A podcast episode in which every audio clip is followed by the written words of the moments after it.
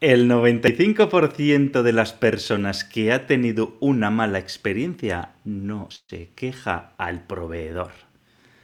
Mejorar la atención con los clientes es un gran paso para aumentar las ventas. Mejorando el vínculo, demuestras el interés por el usuario, por tu cliente, lo harás sentir más valorado y esto genera un sentimiento de cercanía hacia tu marca lo que hace que esos clientes regresen y compren nuevamente. Sí, señor, hoy vamos a hablar de esto. Pero claro, antes de empezar, hablemos de la semana pasada. La semana pasada hablamos de metodologías ágiles, ágil, ágil, le llamamos de todas las formas posibles, pero el concepto es que hay cuatro valores importantes en esta metodología. El primero, las personas antes que los procesos. El segundo, más acción que documentación. Tercero, el cliente como parte del equipo. Y cuarto y último, máxima adaptación al cambio. ¿Que no lo habéis escuchado? Pues lo podéis escuchar. Nos podéis encontrar todos los episodios del podcast en tendencierosindustriales.com. Instagram, YouTube, tenemos canal de LinkedIn, nuestros perfiles personales en las diferentes plataformas de podcasting, iVoox, Spotify, Apple Podcasts. Escúchalo porque tiene tela. Y el de hoy también. Suscríbete y compártelo con otros posibles tendencieros. Muy buen podcast, así que el de la semana pasada y el de esta semana también. No os los perdáis porque arrancamos motores. Arrancamos, motores.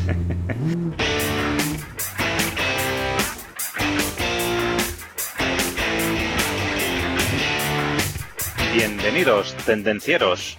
Somos Iker y Aitor. Y juntos trataremos temas de actualidad relacionados con la industria, tecnología y ventas. Arrancamos motores.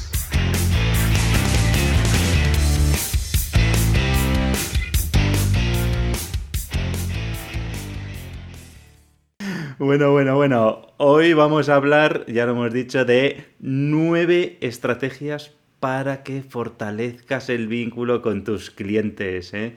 Programa, programa dedicado especialmente a las personas que estáis vendiendo, tanto los que vendéis en la calle como los que vendéis online, por teléfono, por Teams, por todos los medios, ¿vale?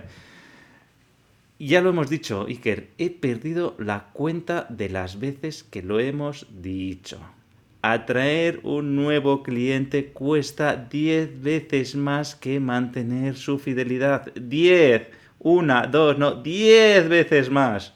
Es mucho más caro conseguir un cliente nuevo que mantenerlo. Es por este motivo que tenemos que fortalecer los vínculos con ellos una vez que ya son clientes.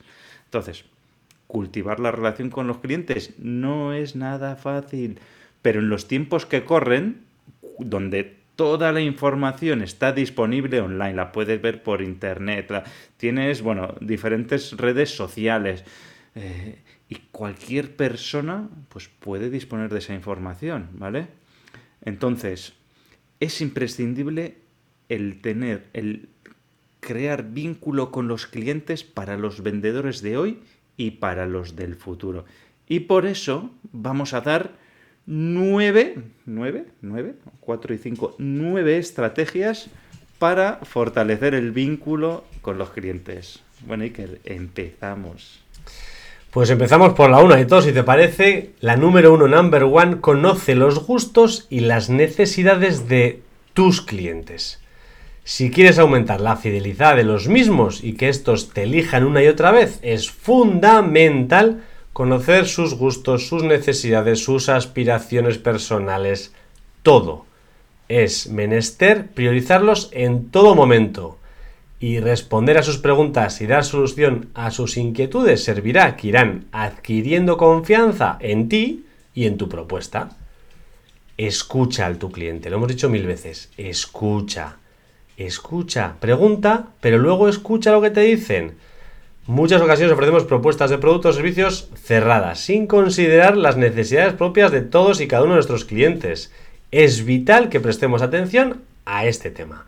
No vayas con tu propuesta de solución, no vayas, voy a ofrecerle esto, no. Escucha primero y entonces cuando sepas realmente qué es lo que quieres ofrecerle, entonces se lo ofreces. Practica la escucha activa. Busca en Google, busca donde quieras, en YouTube. Hay mil informaciones donde te explica qué es la escucha activa. Pero básicamente es escuchar atentamente, entender lo que te está diciendo otra persona y acordarte, apuntarlo, para que luego puedas ofrecer realmente lo que necesita.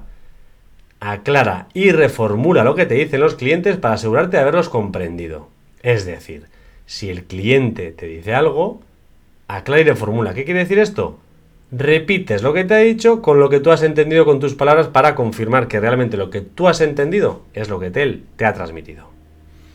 Iker, según estabas hablando, me estaba acordando de estos vendedores de teléfonos, de telefonía móvil, ¿eh?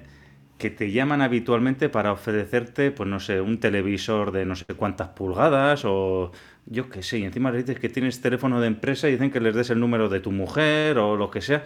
Y dices tú, pero a ver, si la televisión que tengo yo en casa es de 87 pulgadas, ¿qué me, televisión me vas a ofrecer? Si no conoces mis necesidades, ¿qué me estás ofreciendo? Tal cual. sin más que te llaman y te dan una oferta genérica que es irrenunciable, pero pues no sé. ¿para pero que no escuchan nada, que por más que le dices, no, que mira, que vivo en el monte y hago señales de humo. No, pero es que tenemos una promoción de móviles que no hay conexión, que no llega aquí internet. Que sí, porque... Oh, tío, escucha. Escucha, escucha, escucha. Bueno, segunda estrategia, Iker, es anticiparse a los problemas de tus clientes, ¿vale? Entonces, si queremos responder a esas demandas que tienen, queremos mejorar la experiencia de los clientes. Eh, es fundamental conocerlos, como has dicho antes, y es fundamental que nos podamos adelantar a las inquietudes y a los problemas que puedan tener. Es aquí donde es necesario desarrollar pues, una serie de mecanismos de comunicación constante que nos permitan obtener esos datos, esa información para conocer en profundidad a los clientes y saber más acerca de sus opiniones, de sus necesidades, de sus inquietudes. Entonces, ¿qué más cosas podemos hacer? No? Pues oye, por ejemplo, si sabemos que tenemos un pedido que se va a entregar tarde, adelantémonos, informémosle al cliente, démosle una alternativa antes de que se produzca esa situación de, em, ¿cómo podríamos llamarle? ¿no? Esa situación de, no me sale el nombre. Nerviosismo. De, nerviosismo, de desconfianza, de malestar, ¿no? Adelantémonos a ese malestar y, oye, pues mira, la semana que viene te íbamos a entregar, pero nos ha surgido algo y hasta dentro de tres meses no te vamos a poder entregar. Entonces, pues bueno, hemos pensado que este producto equivalente, que sí que te lo podemos entregar la semana que viene, pues te va a venir perfecto. No sé qué. Oye, pues ya nos hemos adelantado y el cliente, la sensación que va a tener contigo es totalmente diferente, ¿no?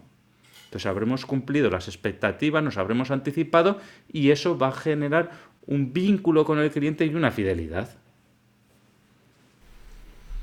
Sigo. Número 3.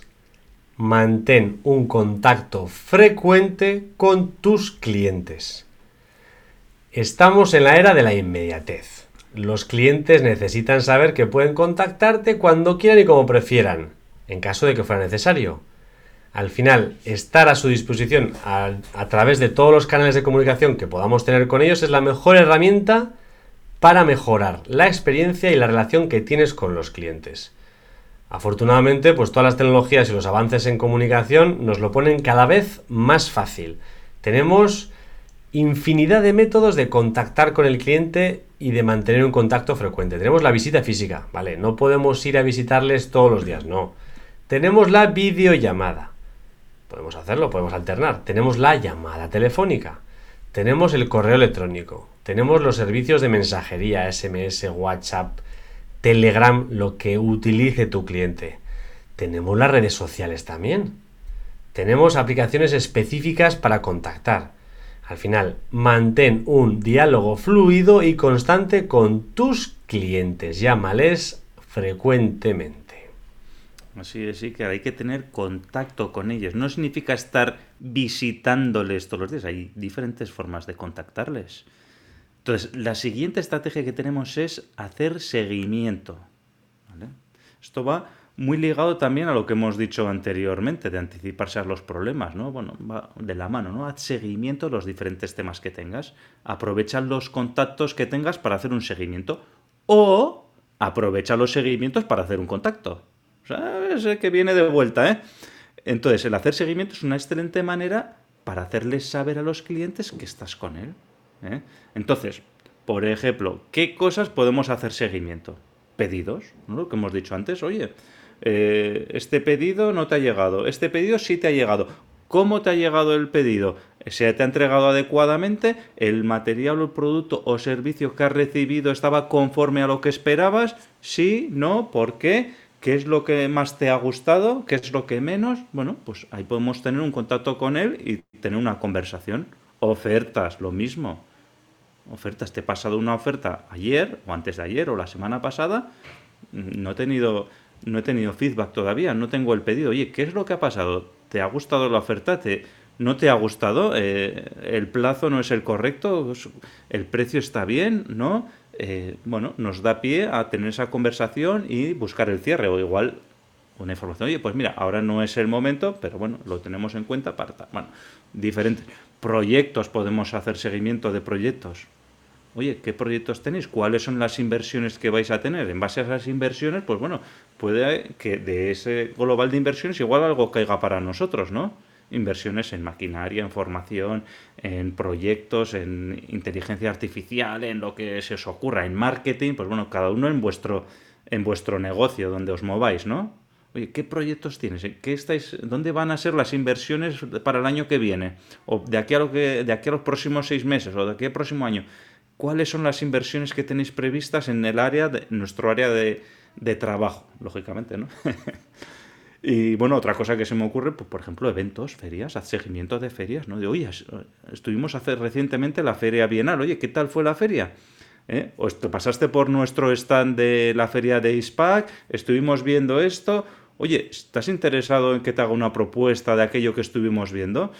Hagamos seguimiento de esa feria en la que nos encontramos, en la que estuvimos, o, o estuvimos o no estuviste. Oye, joder, me dijiste que ibas a pasar, pero al final no te pasaste Oye, ¿te parece que te enseñe ahora mismo eh, esto que, presentamos en la feria que estaba tan chulo y tan molón? Bueno, pues ya ves que se puede hacer seguimiento de muchas cosas que nos dan pie a tener conversaciones con nuestros clientes. Y esas conversaciones pues van a generar vínculo, que es lo que estamos buscando hoy. Heitor, soy un fanático de este punto, pero fan absoluto. O sea, no hay mejor sensación para una persona que le llamen para preguntarle qué te ha parecido, qué tal está el tema. Que muchas veces hay muchos comerciales, muchos vendedores que tienen miedo a llamar, oye, hacer, haz seguimiento, pero no le voy a llamar ya, que le mandé la oferta ayer. ¿Y por qué no le vas a llamar ya? ¿Le mandaste la oferta ayer? Sí. ¿Estás seguro de que lo que le has mandado es realmente lo que necesita? ¿Estás seguro que la propuesta de precio que le has mandado encaja dentro del presupuesto que tiene? ¿Estás seguro que el plazo se adapta a sus necesidades? ¿Estás seguro que todo lo que le has puesto ahí es lo que realmente necesita? Llámale le llamas, le preguntas, oye, ¿qué te parece la oferta de ayer? ¿Te ha gustado o no te ha gustado? Es que es muy sencillo. ¿Y cómo te sientes tú si recibes eso, Aitor? Pues bien, ¿no? Ostras. Muy importante, Iker, incluso un tema de los pedidos. También. Un cliente me ha dicho, oye, es que a mí me vendieron esto y luego nunca más se supo del comercial. Tal cual, es que es así. Ostras, te agradezco que me hayas llamado para eh, interesarte por este pedido que hemos realizado. Es que, qué mejor, ¿no? Oye, pediste esto, ¿te ha llegado a tiempo? ¿No te ha llegado a tiempo? ¿Ha cumplido las expectativas que tenías? Sí. ¿Te gustaría recibirlo de otra forma la próxima vez? Joder, macho, no sé. Yo creo que es muy, muy, muy importante. Para mí, igual de los que más. Bueno, que me enrollo. El número 5. Ofrece un contenido personalizado. O sea, siguiendo con los puntos anteriores, no basta solo con ofrecer lo que necesita, sino que tienes que ofrecerle realmente algo para él, para adelantarte a sus deseos y necesidades. En lugar de enviarle una información del catálogo que sí, que necesita ese producto, que ese es el, el catálogo pequeño de ese producto, ¿Y por qué no le envías algo personalizado? Oye, he pensado que este producto te encaja para esta aplicación que haces tú habitualmente por esta y estas ventajas, no por todas, sino por las que concretamente le vienen bien a él o a ella. Entonces, dedícale tiempo a eso, a ser personalizado, porque si no, llegará un día en que serás spam. Si abusas de enviar información, vas a ser, a ser spam. Y el día que pases a ser spam, ya eres spam. O sea, ese día ya, ya no hay vuelta atrás. Ese día ya Iker siempre me envía documentación estándar de la empresa que sea. Es spam. Para eso está otros departamentos que lo hacen habitualmente. Entonces, dedícale un correo personalizado. ¿Qué ventajas se lo leerá? El día que vea que es información genérica, fuera. Yo lo hago y todo el mundo lo hace. O sea, que, que lo sepáis. Esto, Iker, es lo mismo, ¿no? Este mes es el mes del chorroflauta. Y entonces le envío el chorro flauta a todos mis clientes. Digo, pues no, no, no, envíale el chorro flauta a los clientes que les pueda interesar el chorro flauta. Y a los que no, no, para no entrar en el, en el círculo del spam y para no ser un, un spameador. Y entonces, hablando de contenido valioso, Iker no te puedo dejar de recomendar la biblioteca de tendencieros industriales. ¿eh?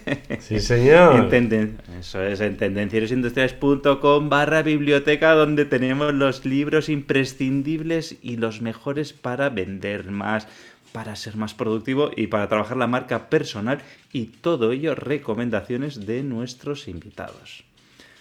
Bueno, hemos hablado de contenido personalizado, ¿vale? Entonces, la sexta estrategia, sería asegurarte de estar disponible, ¿vale? Entonces, ¿qué significa esto de asegurarte de estar, de estar disponible? Pues bueno, que debes dar una respuesta en un tiempo razonable. ¿eh? Yo, a ver, un tiempo razonable no significa estar 24 horas al día, 7 días a la semana, 365 días al año disponible para tus clientes, pero bueno, en un tiempo razonable. Eh, contestar un correo electrónico en una semana, pues para mí personalmente no sería un, tiempo razonable, ¿no? Pero tampoco significa que tengas que responder en 24 horas y dar una solución.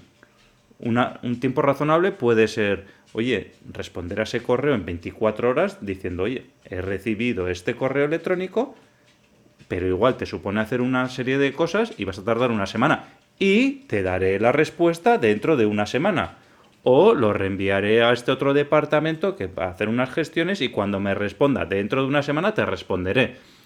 Entonces, estar disponible es eso, no significa solucionar los problemas en un tiempo a toda leche, no, no, es, responder en un tiempo razonable y dando un feedback.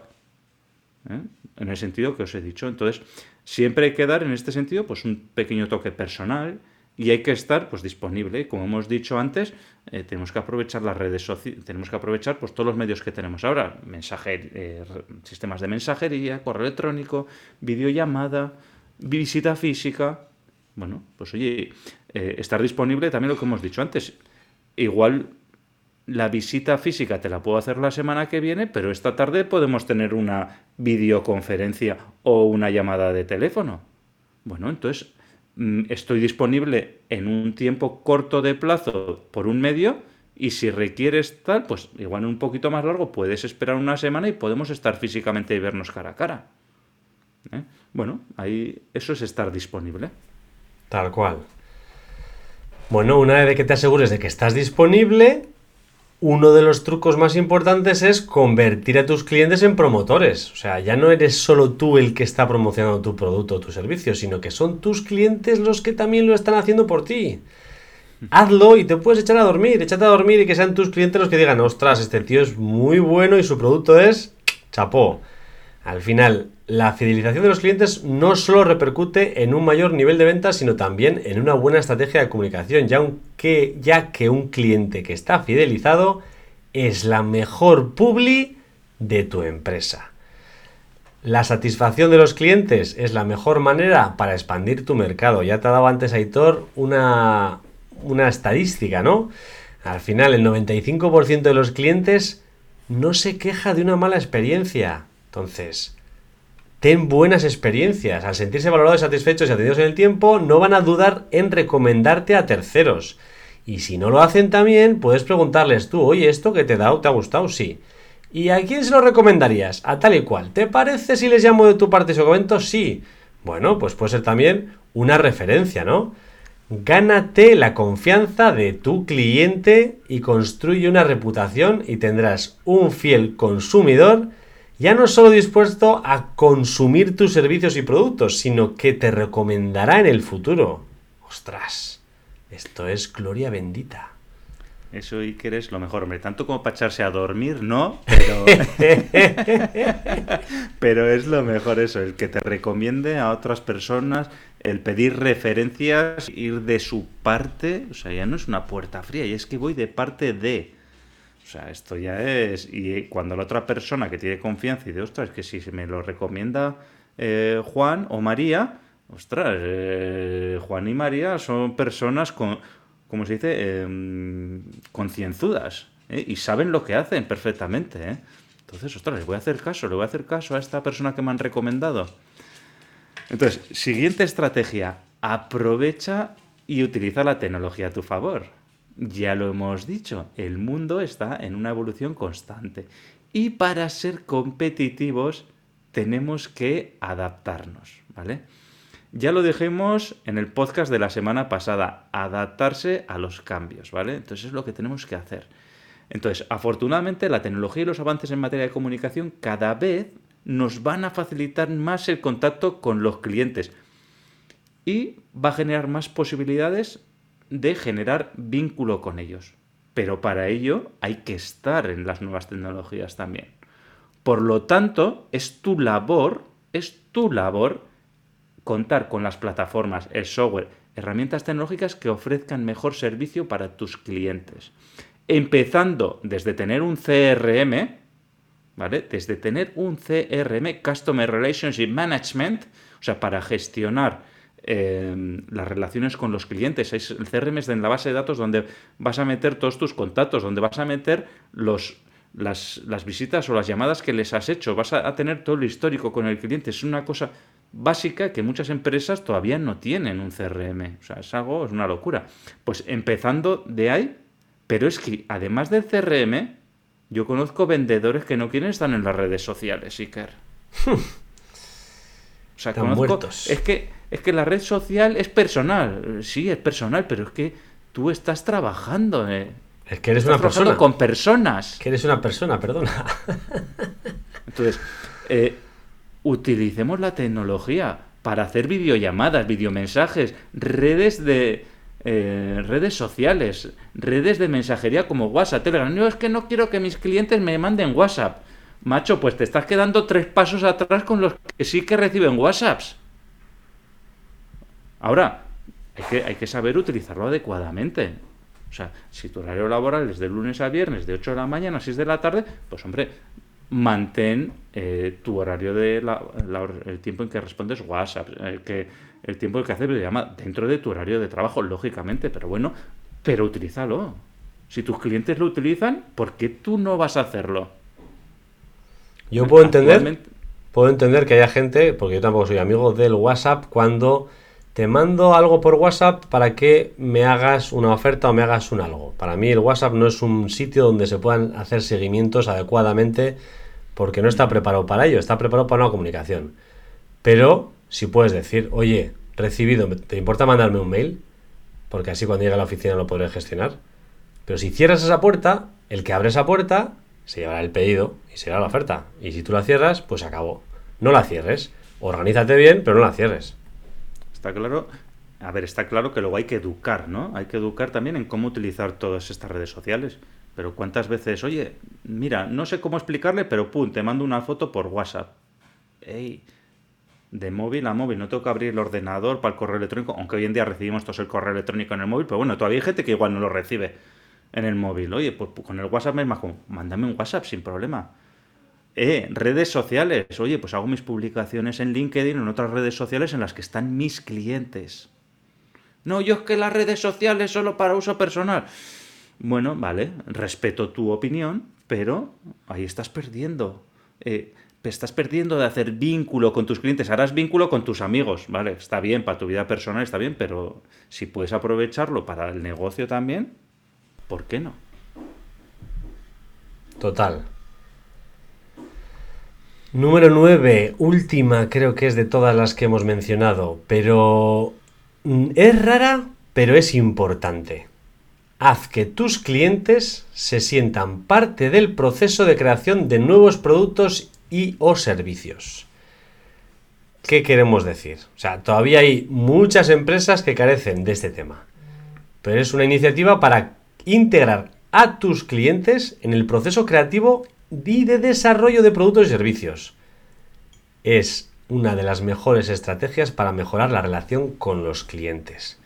Al final una forma de hacerlo es mostrando no solamente que el feedback que te da tu cliente es de gran valor para ti y tu compañía, sino que también mostrarles que su retroalimentación, que su información ha generado resultados positivos, productos nuevos o actualizados, o por ejemplo un cambio favorable en el proceso de servicio que va a mejorar pues la experiencia con tu marca, ¿no? Por ejemplo, si vas a desarrollar un nuevo producto, ¿por qué no pides a tus clientes nuevas ideas? Lo comentamos la semana pasada en el método Agile, ¿no? Trabajar como partner con tus clientes al desarrollar un proyecto o un producto, ¿no? Al final, si lo preguntas, pues seguramente en el plazo de una semana vas a recibir muchas sugerencias y tú y tu equipo de desarrollo pues podéis canalizar las sugerencias y desarrollar algo o la que tenga más sentido para tu negocio. Si es viable económicamente, pues porque hay, hay temas que pueden ser que no pueden ser viables económicamente, pero si tú lo ves que es viable, ¿por qué no lo vas a hacer? Puede que no sea exactamente lo que tus clientes han sugerido lo que hayas desarrollado, pero siempre que les hagas ver que has tomado el tiempo necesario a considerar sus opiniones o sus sugerencias, pues van a apreciar los esfuerzos que has hecho. Oye, me enviaste esta información y mira, no hemos podido integrarla en este nuevo producto por tal y por cual, pero gracias porque nos ha hecho pensar. O pero la integraremos en el siguiente producto. Bueno, si al final tiene un feedback de que tú lo has escuchado, lo has tenido en cuenta, pero no has sido capaz, se va a agradecer seguro y eso mejora el vínculo muchísimo. Al final, el resultado final con esto es que van a sentirse tus clientes mucho más motivados en participar en la próxima discusión que tú les propongas, lo que va a mejorar la relación significativamente. Así es. Y Iker, estas son las nueve estrategias que hemos preparado para mejorar el vínculo al cliente. Nueve estrategias como nueve mandamientos. Pero igual de importante eh, los nueve mandamientos, estos son nuestros. Eh. Pero igual de importante que las estrategias son las habilidades que todo vendedor debe tener.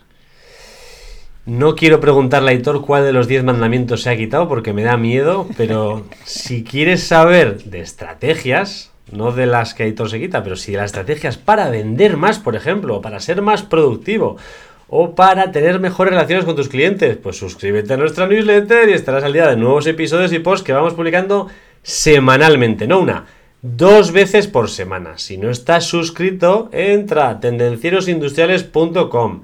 Regístrate, regístrate. Ya, dale, dale.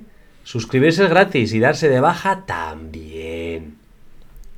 Así es, Iker. Y semana que no estás suscrito, post que te pierdes y podcast que te pierdes también, ¿eh? bueno, hemos hablado de las nueve estrategias para mejorar el vínculo. Pero vamos a completar, es que esto nos parecía básico hoy, completar las estrategias con las habilidades que todo buen vendedor debe tener para una buena atención al cliente. Entonces, empezando por ¿qué debe tener un buen vendedor para, para dar una buena atención al cliente? Pues bueno, empatía, paciencia y constancia. ¿eh? Estos son algunos de los puntos clave que debe tener un buen vendedor, ¿vale? ¿Qué pasa? Que te vas a encontrar días en que los clientes están furiosos. Otros días clientes que te hacen muchas preguntas. Otros días te encontrarás con clientes que son muy conversadores. Otros que no dicen nada.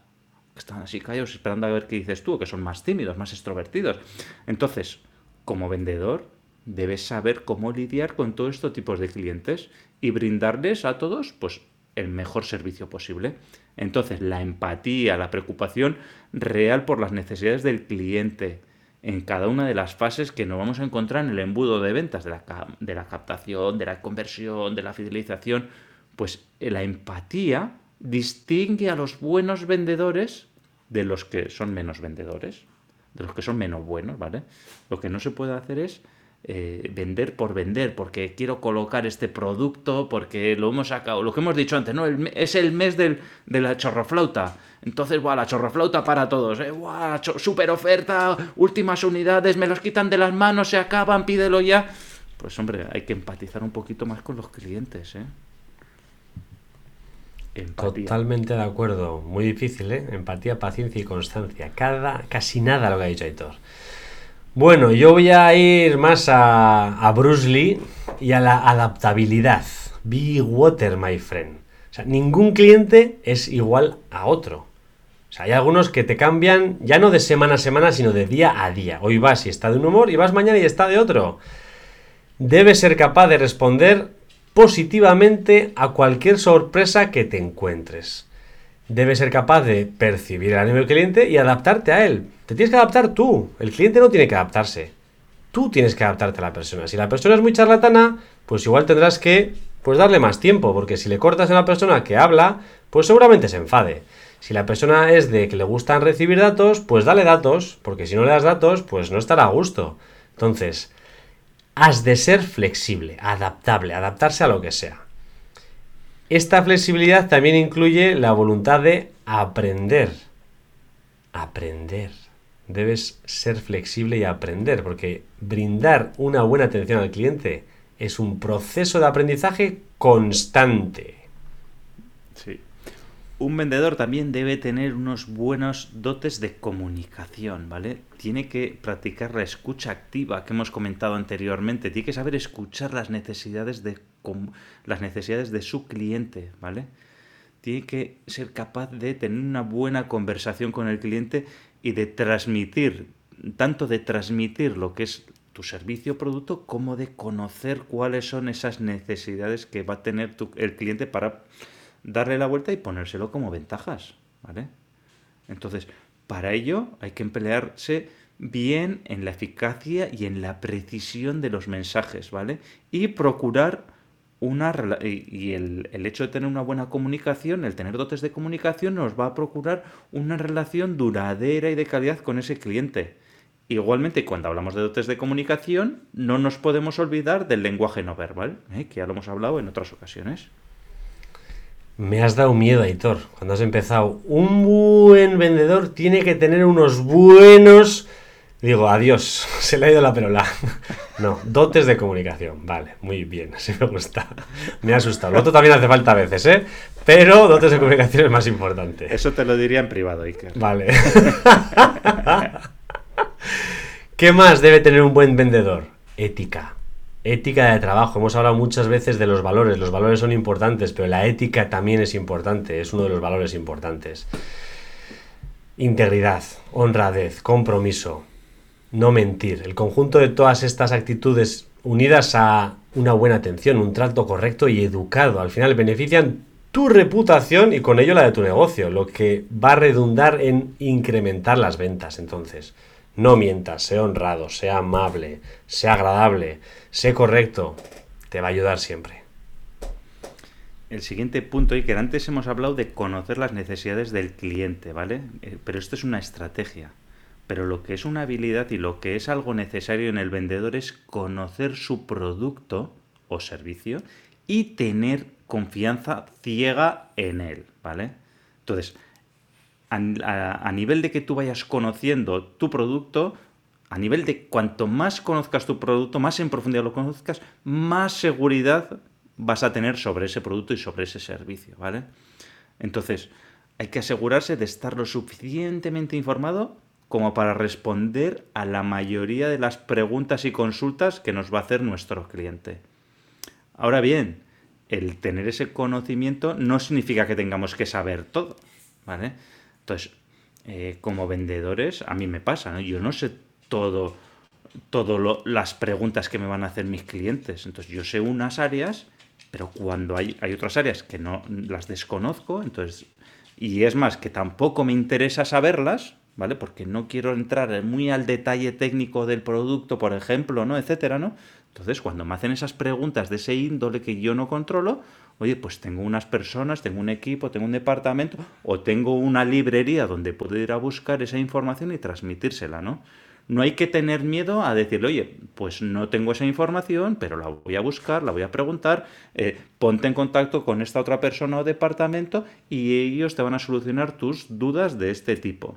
¿Vale? O espérame y te soluciono yo en breve, ¿no? En breve, cuando tenga la respuesta adecuada. Entonces, el, tener esta actitud, ¿vale? El tener esta habilidad nos va a generar mucha más confianza, mucha más credibilidad y vamos a ganarnos más eh, vamos a cerrar más ese vínculo con el cliente, ¿no? Porque nos vamos a ser confiables, ¿no? Nosotros, ¿no? Esta persona no lo sabe todo, pero sabe sacarse las castañas del fuego y me sabe resolver mis problemas. Es lo que eso es lo que pensará el cliente. Entonces, eh, importante eso, el conocimiento, confianza en tu producto, servicio, en tu empresa en general también, ¿eh? confianza. Y entonces, pues bueno, eso sí, importante. Lo que también hay que evitar es el, que esto también es parte de la ética que hablabas antes, es decir, no, no, sí, sí, sí, sí, sí, sí, yo lo sé todo, tengo súper confianza. Eh, una confianza desmedida, pues lo que va a transmitir es sobreactuación y entonces va a transmitir todo lo contrario. No, es que, ¿y hace esto? Sí, y esto, sí, y esto también, y esto el mejor del mundo. Pues hombre, eso al final va a generar desconfianza. O sea, tampoco nos pasemos de superseguridad, porque va a ser todo lo contrario, va a decir, este me la está pegando, este, bueno, me está engañando, ¿no? Entonces, pues bueno, hay que hacerse de una manera creíble y honesta. ¿Qué más necesitamos? Motivación y actitud positiva. No sé si te acuerdas, Aitor, del vídeo ese de voy a venderlo todo, voy a venderlo todo. Si algún tendenciero o tendenciera no lo ha visto, que nos lo pida que se lo mandamos. Hay más alto, Fonseca, voy a venderlo todo. Al final... Se lo tienes... Iker, ese vídeo lo tienes que buscar y colgarlo en Lo tengo, lo tengo. lo voy a poner. La semana que viene publico un post con el vídeo ese. Al final, la motivación juega a favor de todo. O sea, junto a la ilusión, entusiasmo y la energía positiva, la motivación es la clave para conseguir todos los puntos anteriores. Estas actitudes se entrenan también. O sea, en el vídeo ahí se muestra. Ahora, es verdad, la actitud la tiene que traer cada uno. La motivación la tiene que traer cada uno. También está el vídeo de Víctor Coopers que dice la actitud multiplica, aunque las habilidades y conocimientos suman, ¿no? Pero al final la actitud multiplica. Y si tienes actitud cero, pues al final eres un cero. Entonces, trabaja ti, trabaja la motivación, trabaja la actitud positiva que vendrá a ayudarte en todas las demás. Qué importante es la actitud, Iker, qué importante. Bueno, y hasta aquí ya estas serían las habilidades. ¿eh? Entonces ya hemos dicho las nueve estrategias, hemos dicho las habilidades del vendedor. Entonces, conclusiones, Iker. Pues oye, que no importa qué tipo de negocio tengamos, una buena relación con los clientes es la tarea principal que debe fomentar un vendedor, ¿vale? Que debes fomentar tú.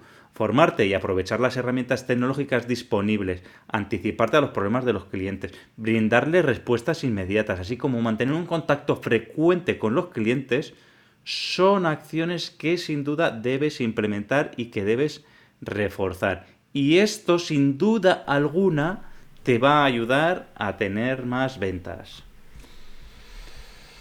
Sí, señor. Muy bueno, Aitor. Muy bueno. Creo que hemos rematado muy bien el podcast.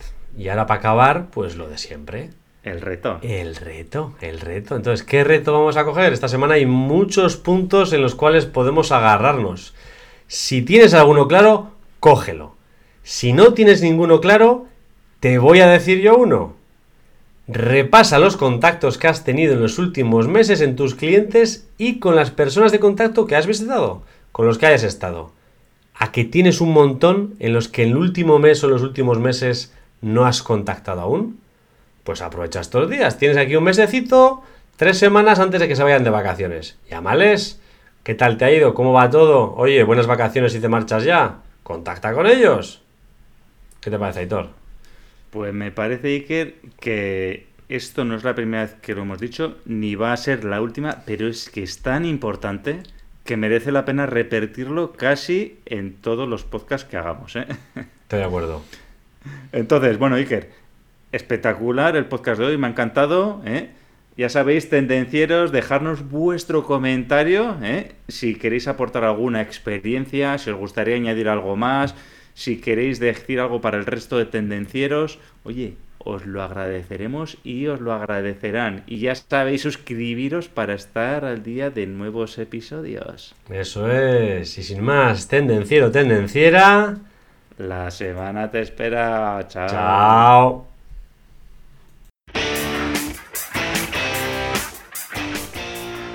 Hasta aquí el tema de hoy. Esperamos que te haya gustado. Si es así, suscríbete, comparte y dale al me gusta. Puedes proponernos temas, dudas y demás consultas en comentarios y en LinkedIn. No lo dudes, te ayudaremos.